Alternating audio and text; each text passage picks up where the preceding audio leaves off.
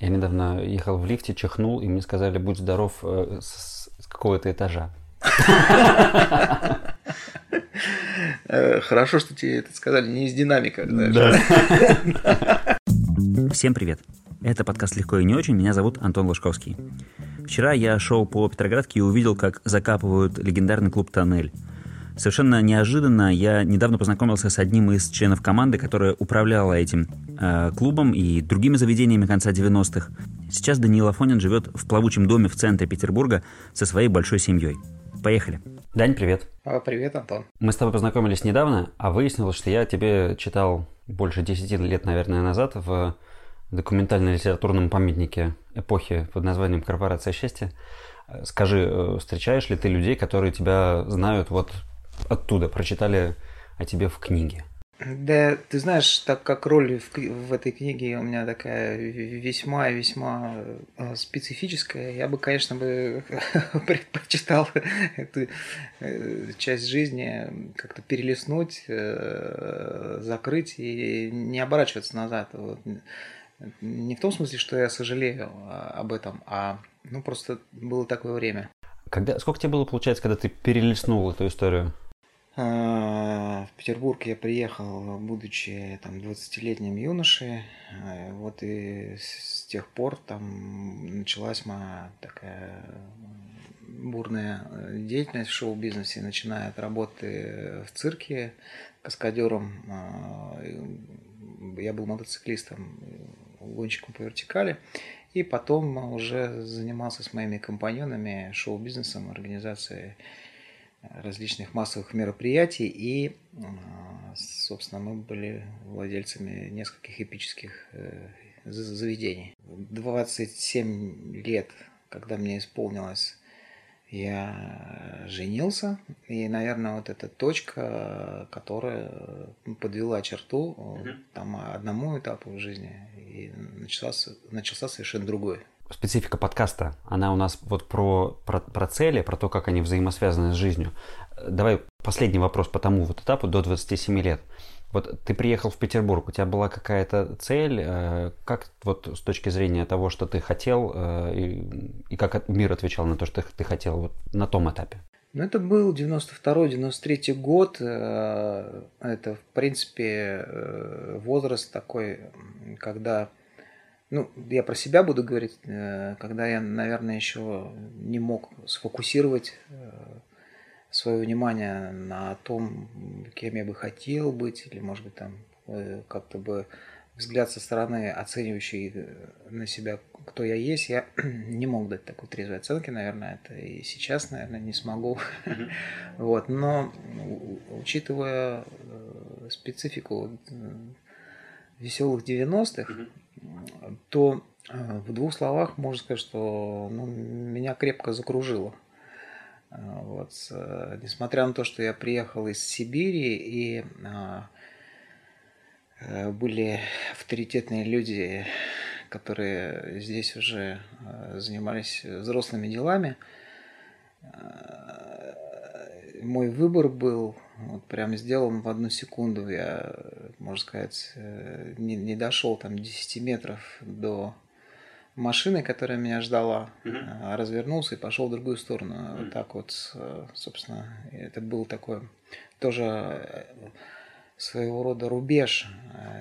И я пошел совершенно в другом направлении. А что, что я хотел? Да, наверное, как любой молодой человек, я хотел Э, какой-то э, славы, признания. Конечно же, там какие-то были материальные запросы, может быть, не очень большие, э, но как-то хотелось простых вещей. А машина тебя в какую сторону должна была вести? Ну вот это большой вопрос, куда бы она меня повезла. Это была большая черная BMW ага. с, с наглухо тонированными стеклами. Там сидели мои земляки. Ага которые меня ждали. Mm. Просто для того, чтобы с любовью принять в свою компанию. В свою команду. А, то есть ты, ты не, не учиться ехал, ты ехал именно уже вот в жизнь? А, да нет. А, а, слава богу, вот этому переезду э, я обязан моей маме. Вернее, я бы даже сказал, что ну, так получилось, что в тот момент вот моя мама приняла такое решение, и она поняла, что меня надо выдергивать из той среды, в которой я находился. И мы, в общем-то, тоже была такая авантюра. Вот, мы переехали с одного насиженного местечка в совершенно новое, неизвестное, ну, плюс ко всему, это полная перетрубация социальных каких-то угу. событий. Э, было весело. Было страшно, было порой очень удивительно, но я эти э, годы вспоминаю с большой теплотой. Ты как человек все-таки участник э, событий того времени. Правда, что убивали людей и все бегали абсолютно голые, как нынче поются в популярной песне? Это не, не, не знаешь, что не знаком с этим творчеством? Песни не слышал. А, убивали людей, бегали голыми. Слушай, тем ценнее от тебя, если ты песню не слышал, а все равно слова подтверждаешь. Расскажи немножко про вот этот переходный момент. Ты говоришь, что он связан с тем, что ты женился. А что еще, вот, что поменялось, э, к чему ты стал стремиться?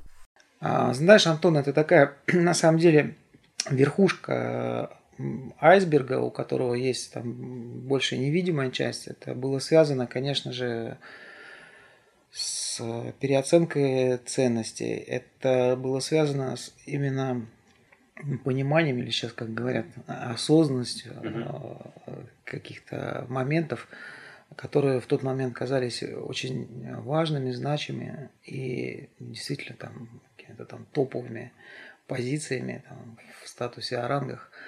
А при таком взгляде со стороны оказывались совсем не тем, чем, чем они являлись на самом деле. Ну, для меня, по крайней мере. Было очень много моих друзей, как мне казалось, единомышленников. Ну, на самом деле они были моими единомышленниками.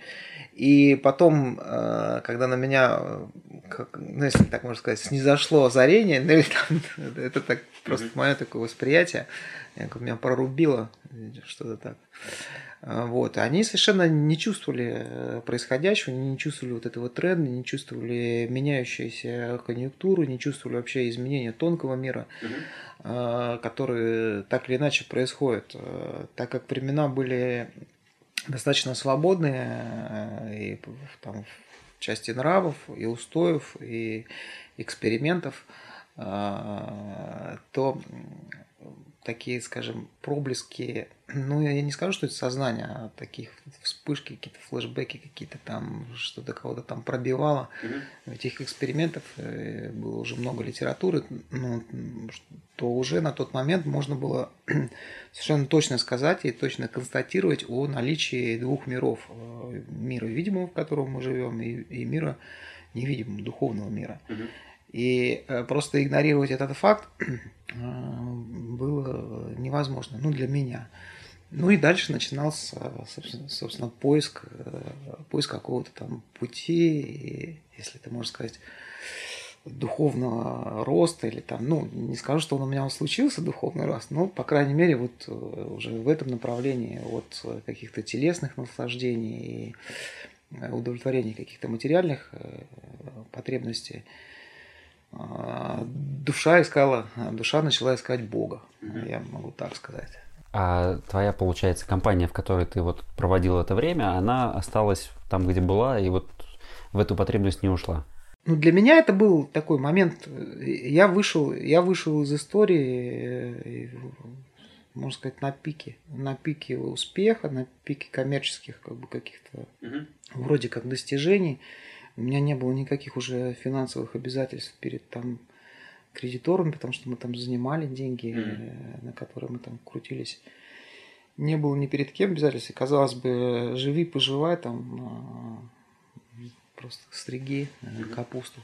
Вот. Но именно вот внутренний конфликт, он меня заставил, он, он, он сделал невозможным мое пребывание в той среде, в которой я находился. И я просто вышел, что называется, и, и все. Mm-hmm. Ну, это, я сейчас помню этот момент очень хорошо, и много раз он так у меня в голове прокручивался. А еще сначала так был остро чувствовался, что утром, когда мы уже после какого-то там, ну, там мероприятия делили деньги, я тут понял, что ну все, ну все, я ухожу. Вот прям вот сейчас надо взять и идти. И я сказал своим компаньонам, все, пацаны, я пошел. Андрей так посмотрел на меня, говорит, да, да, мы тоже сейчас так уходим. Вернее, наоборот, Олег посмотрел на меня и сказал, да, мы тоже уходим. А Андрей так на меня посмотрел, и он понял, что я имею в виду.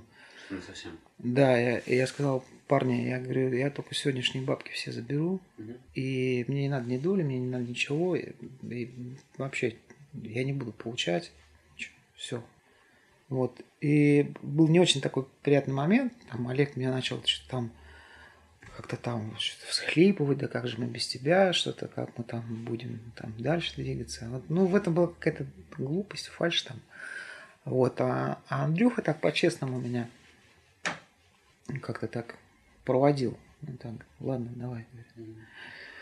И я помню вот это чувство свободы, когда я вышел из клуба, с прокуренного клуба, рано утром, в воскресенье, я иду, у меня такой, с одной стороны, легкость такая, что у меня отцепился какой-то там вагон, а, который я волок за собой.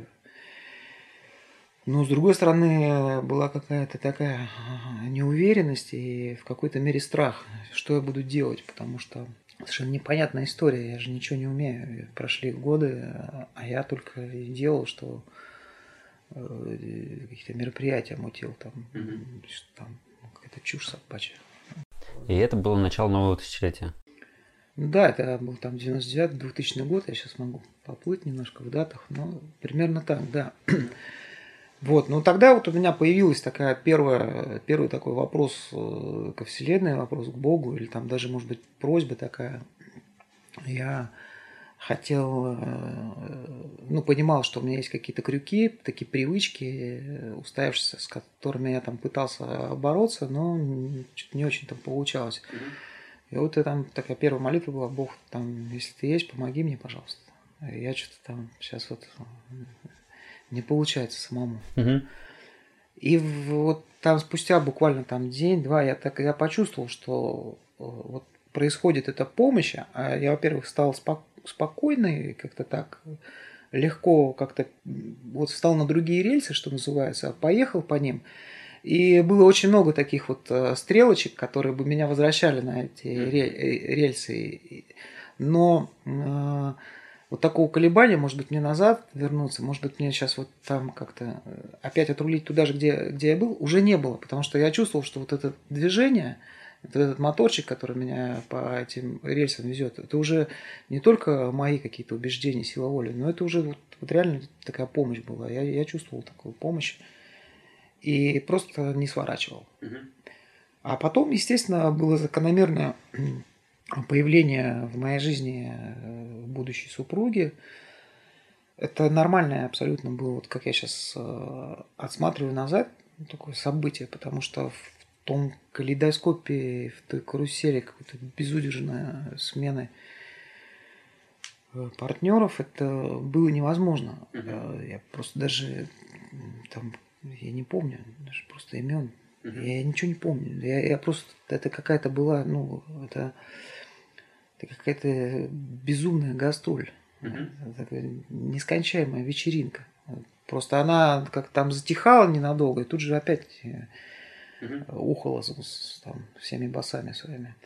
И, в принципе, союз и создание какой-то там, он был невозможен, потому что это подразумевает, ну, там, и ответственность, и, ну, очень большой спектр взаимных каких-то обязанностей, договоренностей. А это не нужно было. Все было легко, непринужденно, и все было достаточно поверхностно. Забегая вперед, э, в, вот, в твоих интервью, когда ты рассказываешь о появлении вот этого удивительного плавучего дома, в котором мы с тобой сейчас находимся, ты говорил о том, что э, вы, вы жили в квартире, у тебя уже были дочки, ты хотел сына, и супруга сказала, что ну, чтобы заводить э, следующего ребенка, нужно увеличить жилплощадь. Ты пошел к Ксении Блаженной и обратился с просьбой о помощи в этом.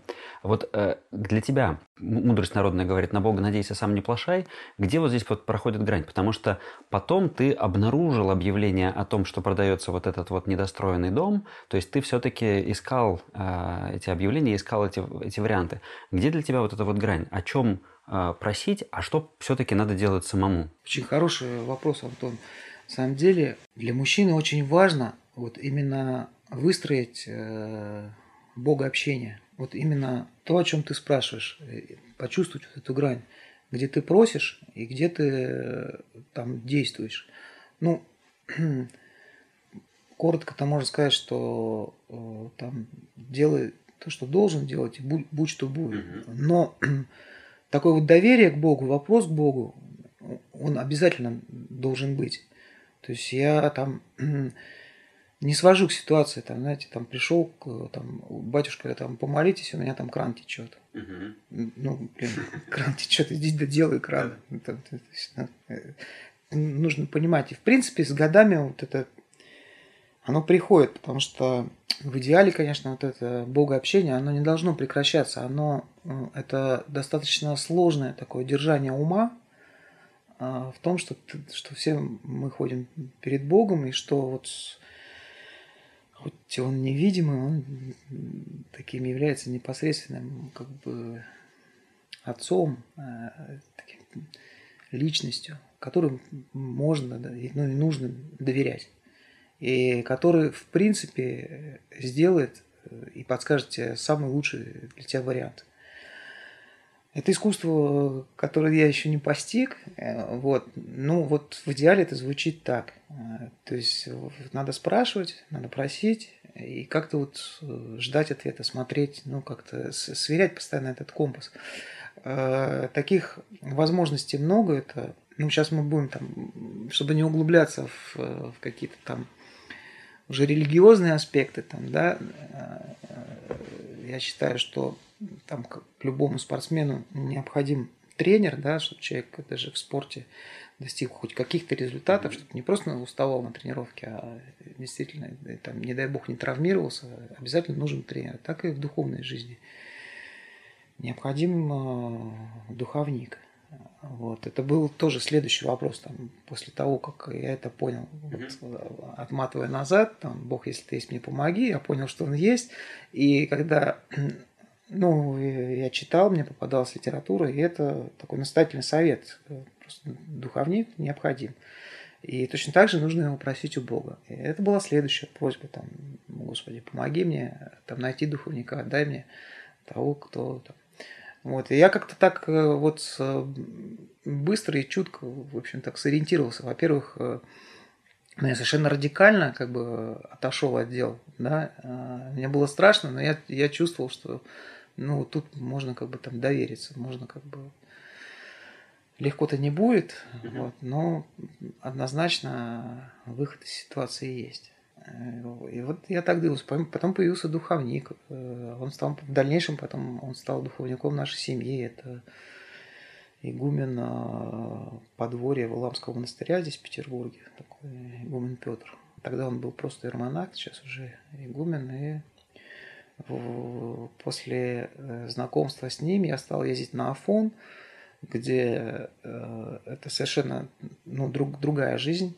Это такое монашеское государство, если кто не знает э, из наших слушателей, mm-hmm. где жизнь течет совершенно иным укладом. Mm-hmm. Там собираются и там живут люди, которые в большинстве своем все-таки решили э, свою жизнь посвятить Богу, ну, а может быть, там и достигнуть святости.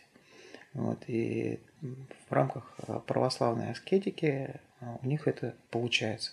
Не у всех, конечно, но Афон является величайшим местом, которое произвело огромное количество святых. И вот я стал туда ездить, и в наше современное время эти святые люди, они там есть и они доступны, и точно так же к ним можно обратиться за советом, рассказав там, все, что тебя беспокоит. И это и было вот таким э, богообщением. Угу. То есть э, в повседневной жизни это, понятно, какие-то там моменты лишения э, своих желаний, борьба э, с какими-то там не очень хорошими привычками, со страстями, естественно. А вот решение каких-то глобальных таких вопросов, как когда ты, когда требуется понять, что делать, mm-hmm. это вот просто едешь на Афон и излагаешь ситуацию и получаешь ответ. Мало того, что ты получаешь ответ, ты еще там ну, духовно очень как бы заряжаешься. Там, вот, как писал Паисий Святогорец, контакты зачищаешь, и, и какое-то еще время очень э, живешь ну, в, в таком угу. мотивированном состоянии. Хорошо. Давай вернемся опять в ситуацию, когда ты перешел в новый этап жизни, ты из свободного человека стал э, ну, отцом семьи, ну, у тебя появилась новая ответственность, появились какие-то другие потребности. Вот как ты в материальном мире, какие перед тобой возникли цели, как ты их ставил перед собой и как реализовывал? Ну, тут невозможно вот так взять и, например, сепарировать, э, знаешь, какой-то там э, мои какие-то материальные достижения, материальные усилия вот от этой части беседы, которую я сейчас э, последние минуты говорил. Это был постоянно, э, я же тоже не сразу стал отцом пятерых детей. Это все ну, происходило шаг за шагом. И, кстати, дети тоже не сразу появились. И почему они не появлялись, тоже для меня, для нас была тоже загадка. То есть это вот вот как раз вот Бог, он так устраивал, чтобы мне, ну, надо было все вот спрашивать у него, просить или, ну, еще больше э, укреплять наши с ним отношения. Угу. Вот, поэтому э, материальный достаток, э, какие-то мой род деятельности, он напрямую связан был с, вот с, именно с моим, с моей как бы, духовным, духовной жизнью, с духовной жизнью нашей семьи. Угу.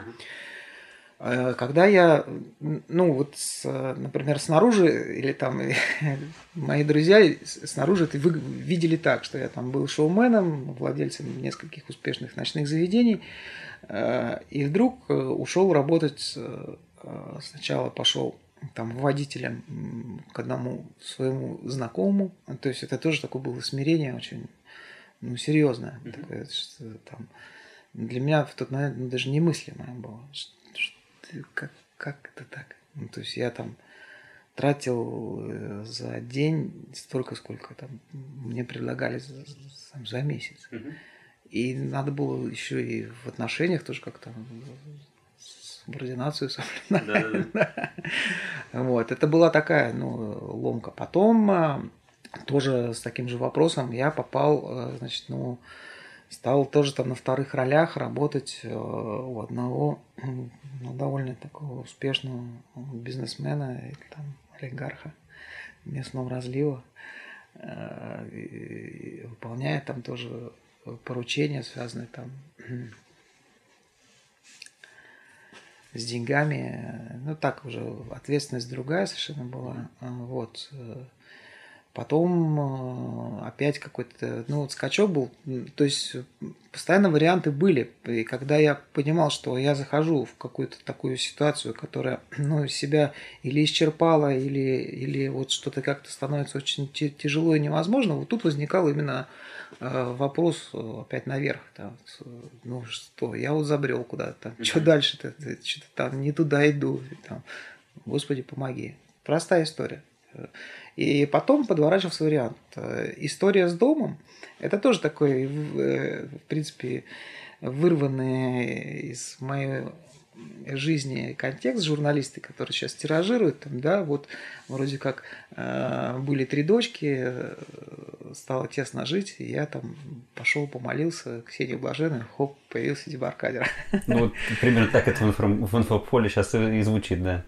Да, ну а этому, кстати, предшествовала история с появлением этой квартиры, в которой мы жили. Это тоже была так же самая там, просьба, там, только там, типа 10 лет до этого, mm-hmm. когда мы поженились только с Анечкой, я пришел к ней и просил у Ксении Блаженной, что мне делать? Мы живем у моих родителей, я что-то там не особо, как там случился, не бизнесмен, не пойми кто, и там вообще что делать непонятно, денег хватает еле-еле, там не всегда машину есть чем заправить, а тут надо как-то вопрос с жильем решать. Ну, помоги с жильем. Тогда появилась, появился вариант с нашей квартиры. Это отдельная история, но тоже она не, не свалилась вот так вот раз там как. Она появилась в виде звонка соседки, бабушки, э, моей маме, которая позвонила и сказала, здравствуйте, вот э, я сестра, родная сестра той бабушки, которая умерла полгода назад, жила в этой квартире, но моя сестра, пометуя о, о вашей заботе, оказывается, моя мама э, пару раз ходила к соседке, пожилой женщине, угу. сварила там супчик, что-то там прибралась. Ага. И та передала вот своей сестре, что вот такой удивительный человек живет, мне помогает. Э, значит, рассказала ей, что вот такие просто люди здесь по соседству живут. И та после ее смерти, зная, что я женился, и, возможно, мне нужно там какое-то искать жилье, она предложила просто бесплатно пожить в комнате, в коммуналке, вот в комнате, которая освободилась после этой бабушки, за квартплату. Ага. Просто чтобы квиточки наплатили. Ну, вроде так вот непонятная история пока там, да. Ну, предложили и предложили. Все-таки у вас там сын женился, может, ему да. там надо. Вот просто на соседнем этаже, угу. там пару этажей выше. Мы пришли, и оказалась э, коммуналка. Единственная приватизированная комната это эта бабушки. Угу. В этой коммуналке давным-давно никто не живет. Непонятный статус э, с другими комнатами. Вот. Но мы заехали практически без денег на тот момент в эту комнату. Стали там жить.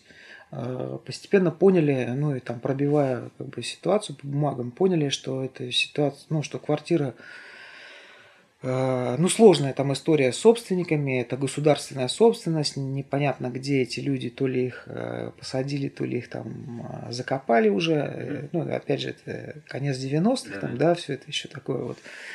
И нарисовался один мой очень хороший знакомый, который сказал, о, слушай, у меня там в твоем районе в администрации юрист. У него должок передо мной. Скажи ему, что ты от меня, и пусть он там тебе разрулит эту ситуацию. Представляешь? Нет, не представляю.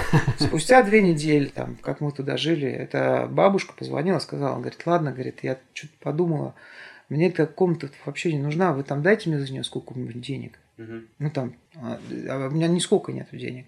Мама моя говорит, хорошо, ладно, а сколько вам надо? Ну там они договорились там условные деньги. Ну, например, если комната стоила 10 тысяч долларов, там, да, то моя мама сказала, что ну, вот у нас там есть там, полторы тысячи, это мои там, сбережения, я готов. Ну, сказал, да, говорит, хорошо, чего там, у грубо карманов нету, мне на похороны хватит, э, пусть ваш сын э, э, живут, они и радуются. И дальше по цепочке, значит, стала, стала раскручиваться эта история, когда комнаты, ну, естественно, там был какой-то административный ресурс задействован, но для нас это совершенно чудо было. Да. За абсолютно там небольшие деньги. Ну как, они небольшие. Это на самом деле это, это деньги те, которые у нас были. Да. Это был наш тогда вот максимум. Это вот, ну как бы это наш порог был. Вот не надо было какую-то ипотеку, никаких там вот этих... Э, Их не было тогда хомутов, ну или там кредит, ну, ну вообще, ну не займ, ну вот э, через мою маму, так эта вся история, которая и, и, и в дальнейшем еще профинансирует эту историю, так эта квартира стала наша. Это было тоже не сразу, это как бы не, не одномоментно. Это была история растянута во времени, там в течение там двух-трех э, лет. Вот мы стали обладателями приватизированной отдельной трехкомнатной квартире на той же линии, где находится э, церковь э, Ксении Блаженной. Почему это так вот все это рядом? Это было понятно, что это она нам эту квартиру подарила. Угу. Что э, когда эта вся каша заваривалась, ну я там приходил к ней на кладбище, как многие жители нашего города там. Хорошо. Предыдущий шаг сложился, второй шаг был тоже, уже, уже тоже о нем поговорили, и вот ты стал обладателем э, вот этого недостроенного дома. Там опять, я так понимаю, были какие-то случайности, и там тебе и уступили получше, и внутри все стало складываться. Как твоя жизнь, как твое самоощущение изменилось, когда ты э, вот из той квартиры стал э, хозяином вот 300 квадратов э, плавающих на, на воде? Э, так как это вот все шаг за шагом, постепенно, э, вот какого-то такого, знаешь, какого-то вау, такого рубежа или озарения не было.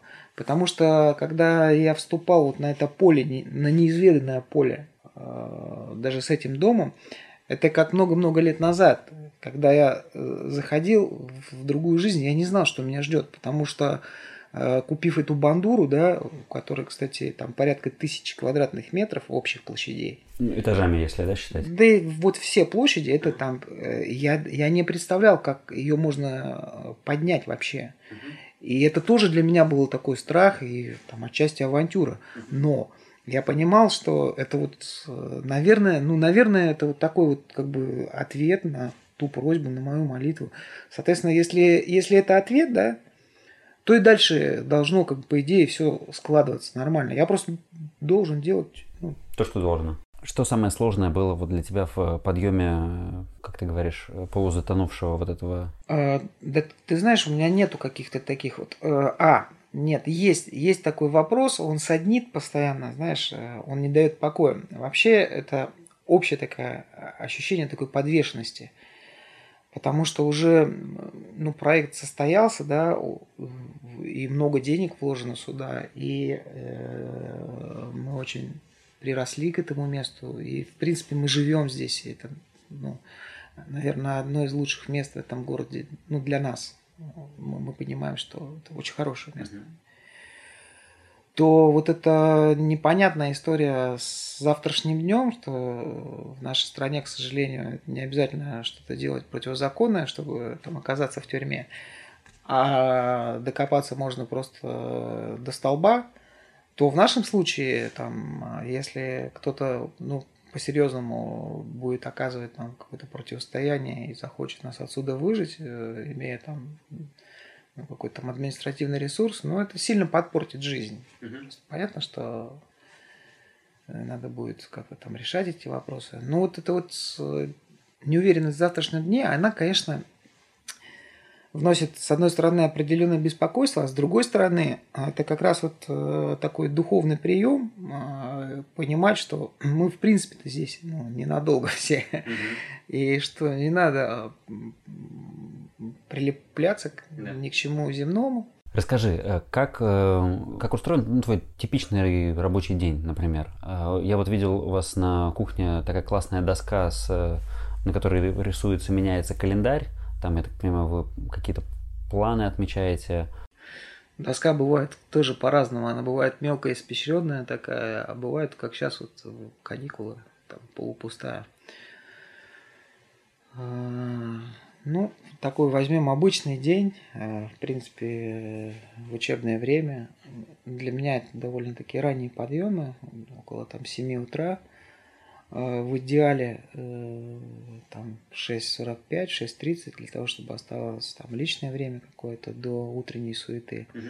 Но потом начинается какой-то там завтрак, развозка детей, кого в школу, кого в садик.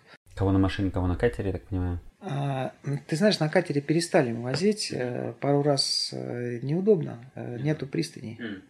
Реально нету пристани. Просто ты не можешь просто оставить катер. Вот, и постоянно там, то есть паришься, там кто-то должен сидеть, чтобы его там как, какие-нибудь люди не забрали, чтобы не побил его там тоже волной об причал, ну или там об набережную. Ну, не оборудован город пока еще.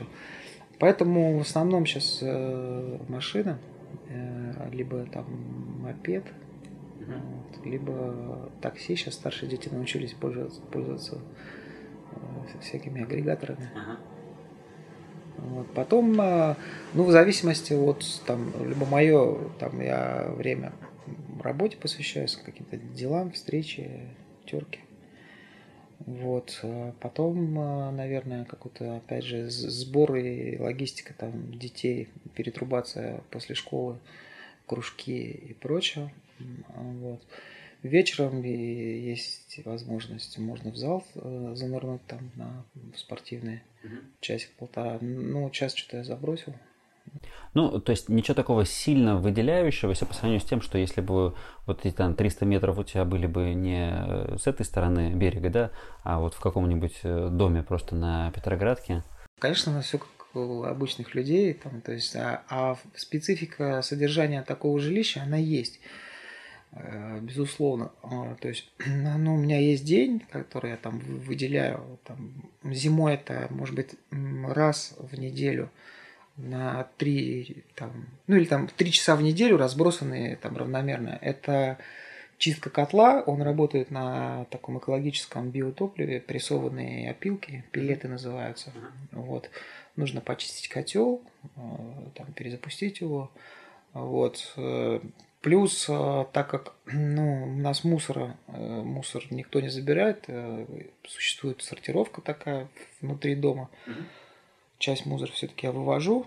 Это тоже вот э, то, что занимает время, приходится на, на машине возить.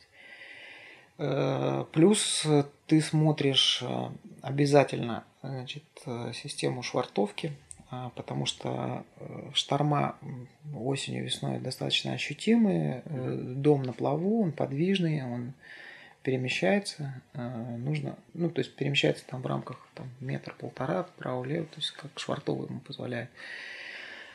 Это тоже такая история, которую нужно постоянно наблюдать. И, естественно, добавляется к этому э, осмотр корпуса. А, то есть я спускаюсь в трюма, то есть наличие воды в трюмах э, должно устраняться. Такое, такое бывает. Все-таки это железобетонная постройка, там мне досталось не в идеальном состоянии. Вот, но я постепенно, сколько вот пять лет мы на воде, это все привожу в идеальное состояние. Угу. Сейчас трюма сухие. С точки зрения делегирования, ты вот ничто из этого не можешь отдать кому-то на откуп, чтобы высвободить себе время? Это все должно быть твоим? Нет, это не обязательно я делаю. А. Я просто говорю о делах, которые нужно делать. Да, конечно. Когда мы путешествуем, естественно, это дело, дело делает специальный человек. Э, в трюмах, я так понимаю, что есть план построить такой небольшой спа, баню, э, что-то в этом духе. Э, вот это можно же назвать вашей ближайшей целью, ну, в отношении дома? Вот, конечно, да, это то, что мы очень хотим сделать, но так как этот вопрос застрял, я не могу там, там вырубить сейчас там, лишние там, 2-3 миллиона для того, чтобы это все реализовать. И вопрос подвис-то давно у меня так уже. Мы живем здесь, а вот э, как-то вот дальше это не двинуться. То может я что-то не так делаю, может что-то там надо пересмотреть как раз э, свои какие-то усилия. Вот. Пока вот э, это в перспективе. То есть, может, может, и не баня должна быть, может, что-то другое? Да, может быть, да просто бабки так пока сейчас перестали как-то. Ладно, а расскажи, чем ты занимаешься? Как ты можешь сказать, что ты Расскажи, а что тебе дает силы? Откуда ты берешь э, энергию вот на каждодневную деятельность? Ну, физические силы. А, просто я уже вхожу в такой возраст, мне в этом году 46 лет исполнилось, когда уже необходимо, просто необходимо следить, э, что ты ешь, э, естественно, режим соблюдать. И вот, это очень важно. А духовные силы, ну, я уже говорил об этом, это, в принципе, очень, очень важная, одна из важнейших, наверное, частей в жизни человека, это вот иметь уверенность э, в том, что ты двигаешься в нужном направлении, ну и ощущать себя таким воином постоянно. А вот, э, если нет такого объекта, как бы завоевания, то всегда есть объект борьбы, борьбы со своими страстями прежде всего. Угу. Ощущение себя воином. Да, обязательно для мужчины, мне кажется, это необходимо. Как, как это в тебе, как ты это в себе ощущаешь? Нам всегда есть чем бороться. Нам, нам, нам всегда есть с чем воевать. И тут очень много аспектов. И терпения, и выдержка, и, которые свойственны именно таким. Тактика какая-то. С чем ты сейчас борешься?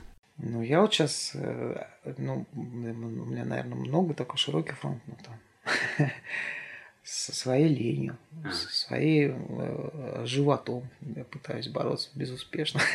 Это две такие очень взаимосвязанные вещи. Расскажи, как ты борешься с ленью? Ну, заставлять на себя делать то, что тебе не хочется. Просто понуждать. Понуждение. Вот, э, делать через не хочу. Хочу там поваляться. Ну, надо вставать. Но я не хочу вставать. Надо вставать. Ну, или там Угу. Простые вещи, на самом деле. Каждый из нас э, каждый день, наверное, это испытывает. Расскажи про какой-нибудь свой провал, про который можешь рассказать, когда ты вот что-то хотел, к чему-то шел, но оно не получилось. На самом деле провалов много-то было. Ну так вот из тех, которых, наверное, таких эпических. Вот 2006-2007 э, год, э, значит, мой брат – двоюродный брат Юра, который, с которым мы все, всю жизнь вместе, мы очень друг другу помогаем. И разные этапы жизни э, мы друг друга э, вывозили.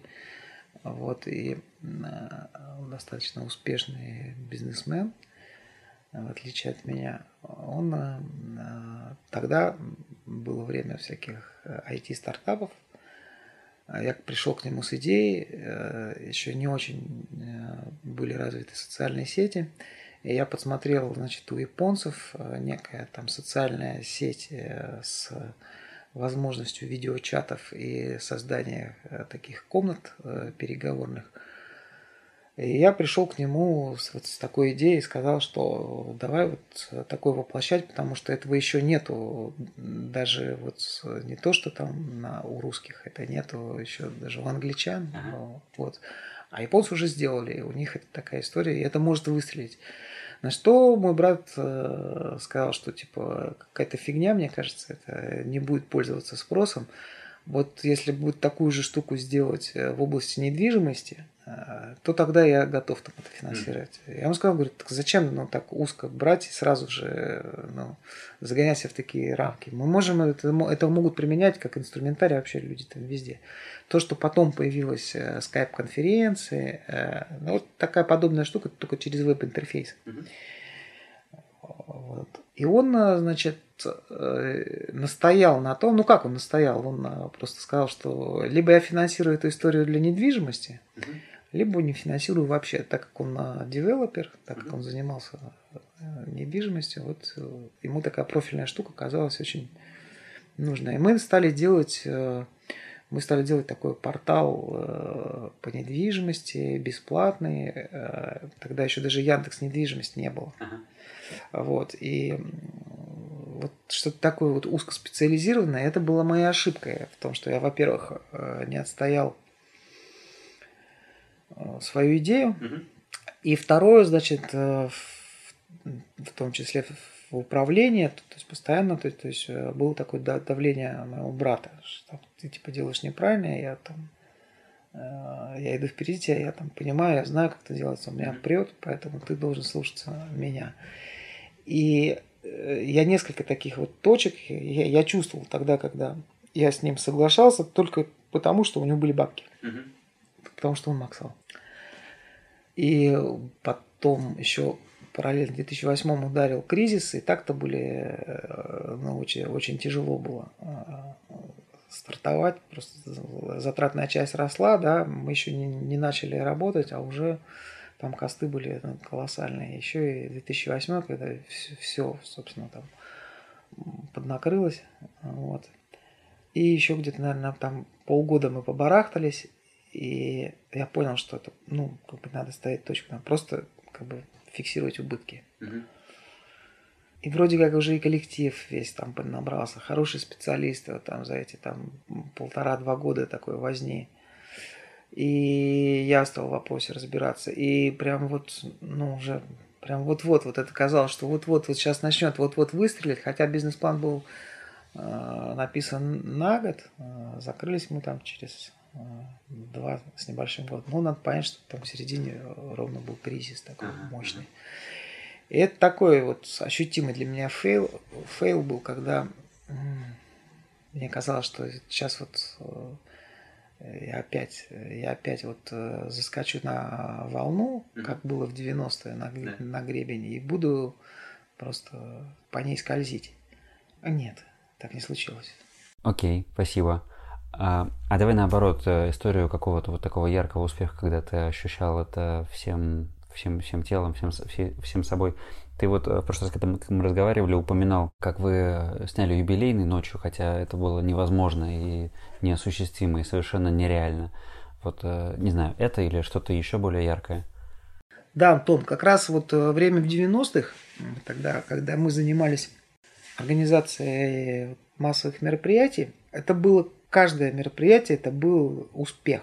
И это чувство вот невозможного и когда это невозможно случается, мало того, это случается при твоем просто непосредственном там, Своими руками. Да, при твоем участии, ты предводитель это, это идеи. И вот это время, оно было очень часто такие вспышки, такой прям вау, круто, вау, вообще невероятно круто. И тогда была просто легкость. И я, наверное, сохранил вот это чувство. То есть деньги для меня никогда не являлись самоцелью. Mm-hmm То есть мы делали мероприятия, э, не, ну понятно, конечно, мы не, там, не какие-то там простачки, там, знаешь, что-то там потусить. Ну, понятно, мы там понимали, что мы делаем для того, чтобы заработать, но непонятно, какая часть э, нами двигала больше. Ну, я так про себя могу сказать, совершенно точно. То, что я там заработаю деньги, это как-то так, ну, понятно было. А вот то, что будет круто, это вот было непонятно. И это было таким драйвером. И не только моим. У нас было очень много ребят молодых, которые были увлечены идеями. Это наши волонтеры были, руками которых э, случались эти мероприятия. Это, это действительно эпические события. Э, ну, по крайней мере, они так воспринимались участниками, не только нами, там, вот, ну, всеми. И я понимаю, что там люди из параллельных э, каких-то реальности на нас смотрели ну, просто как на каких-то там наркотов, угу. как в фильме «Trainspotting». Да. Там, и каких-то ну, конкретных лузеров, которые не пойми, чем занимаются.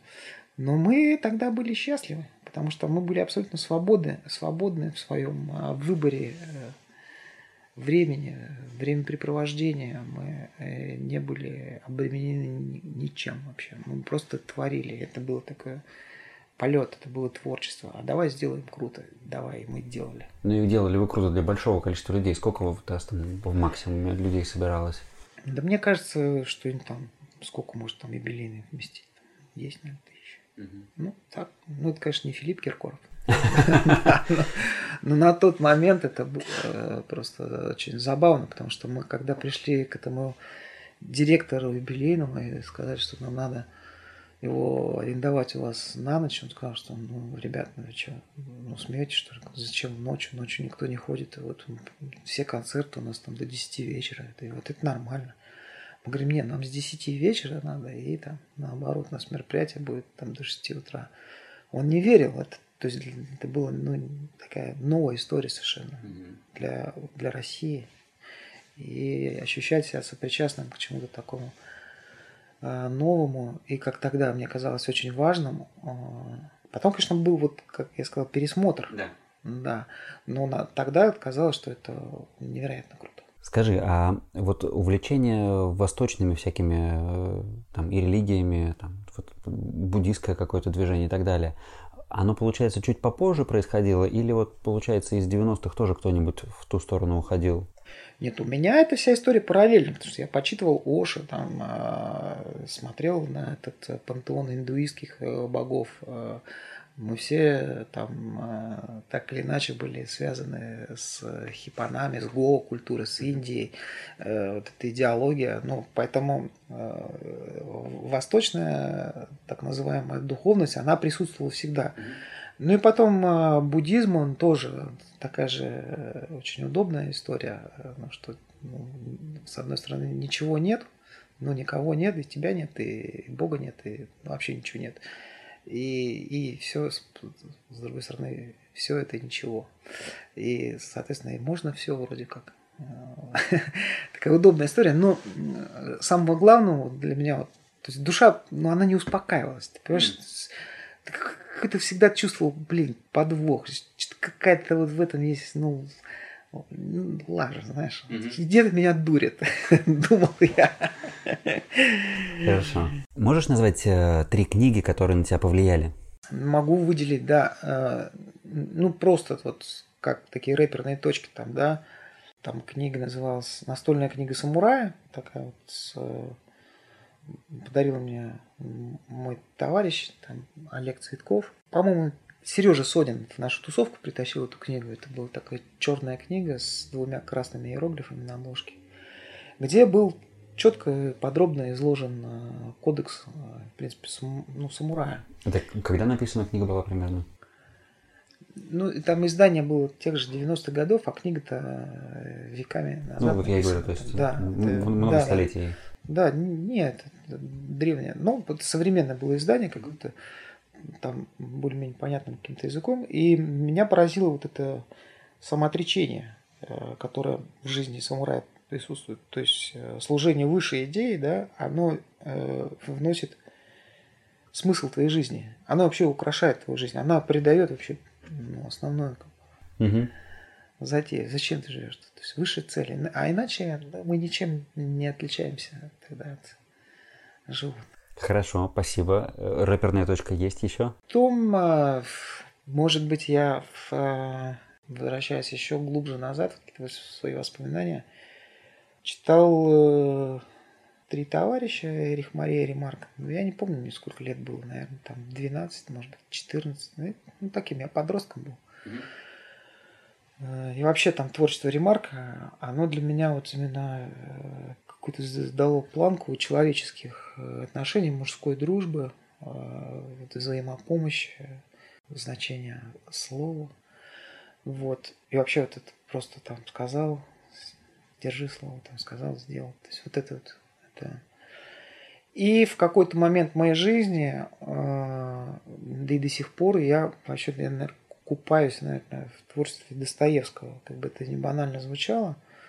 Э, Конечно, вот там вот э, и высота духа, и препарирование всех наших человеческих, человеческих страстей, которые со временем вообще не меняются. То есть, ну, может, у нас появились какие-то телефоны там, компьютеры новые, а по сути... А бесы старые. Да, и бесы, и страсти, и взаимоотношения между людьми, они не поменялись. Три фильма или сериала, которые тоже повлияли на тебя.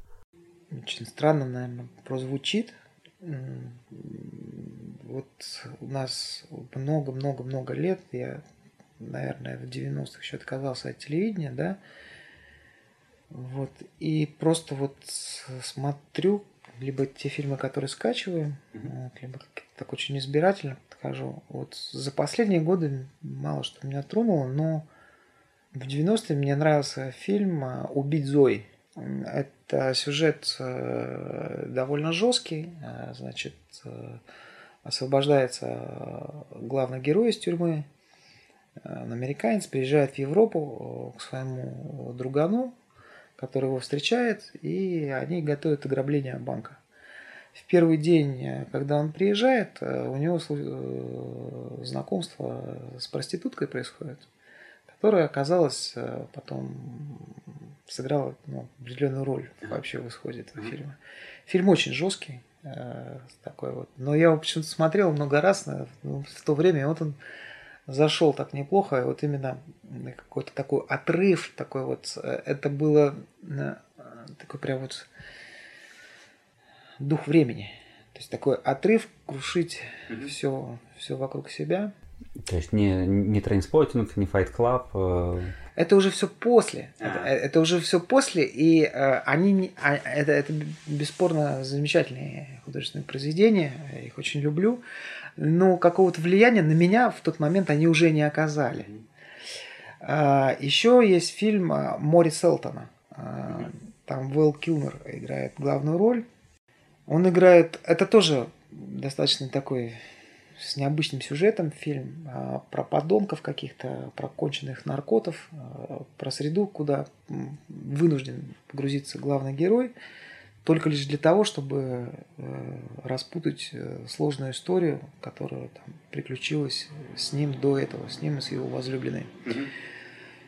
Это тоже фильм э, очень мне понравился, а, и вот он, может быть, в какой-то степени оказал на меня определенную, определенное воздействие, потому что э, вот этот главный герой Вэл Килмер, м, опустился на самое дно для того, чтобы потом вот как-то там вот и в себе в самом навести порядок, и в том числе и в ситуации, и разобраться. Такое, может, более светлое. Но это такие трешовые очень фильмы. А, Вот. Я вообще очень эмоциональный такой человек, поэтому э, могу под впечатлением ходить, э, под ярким впечатлением э, э, достаточно там продолжительное время, но потом меня это все оставляет, э, и я могу даже не вспомнить. Но вот эти два фильма я почему-то помню. Хорошо, спасибо. Давай сворачиваться. Спасибо тебе большое за беседу. Ну, хочу пожелать вам с вашей семьей всего наилучшего и долгих лет благоприятного существования вашего Спасибо. дома, развития, стройки и, и, и развития всего морского движения в Петербурге тоже со, всеми, со всей необходимой инфраструктурой. Я, кстати, очень надеюсь, что ну, вот сейчас я в таком плотном как бы, процессе созревания э, нахожусь и очень надеюсь, что в ближайшее время э, я смогу разродиться э, тем, чтобы начать делиться этим опытом, mm-hmm. потому что вопросов очень много. Да. В нашем сообществе Водный Петербург постоянно прибавляются люди. Вопросы более-менее такие однотипные, потому что это действительно удивительная история. Жить на воде в Петербурге, ну это классно, это правда. Город для этого приспособлен, а никто не живет. А никто не живет, да. Да. И очень надеюсь, что я смогу еще и реализоваться именно как человек, э, который ну, делится своим опытом. Прошел, прошел путь, собрал опыт и делится. Да. Водный Петербург э, в Инстаграме, я так понимаю, есть аккаунт. И в Фейсбуке. И в Фейсбуке. Да, ну там что нет особо времени ими заниматься, но с удовольствием бы. Я надеюсь, что, что получится, и, и, и люди будут интересоваться, и у тебя получится делиться. Все, спасибо, пока. Спасибо. Ура! Вы дослушали до конца. Я надеюсь, вам понравилось. Я очень жду ваши оценки и отзывы к подкасту. В следующем выпуске мой гость Ольга Штайдль. С ней мы поговорили о пути из Петербурга через Цюрих, Сингапур и Вену в Берлин, о том, как полюбить трело и сделать собственный совет директоров. Меня зовут Антон Лужковский. На связи.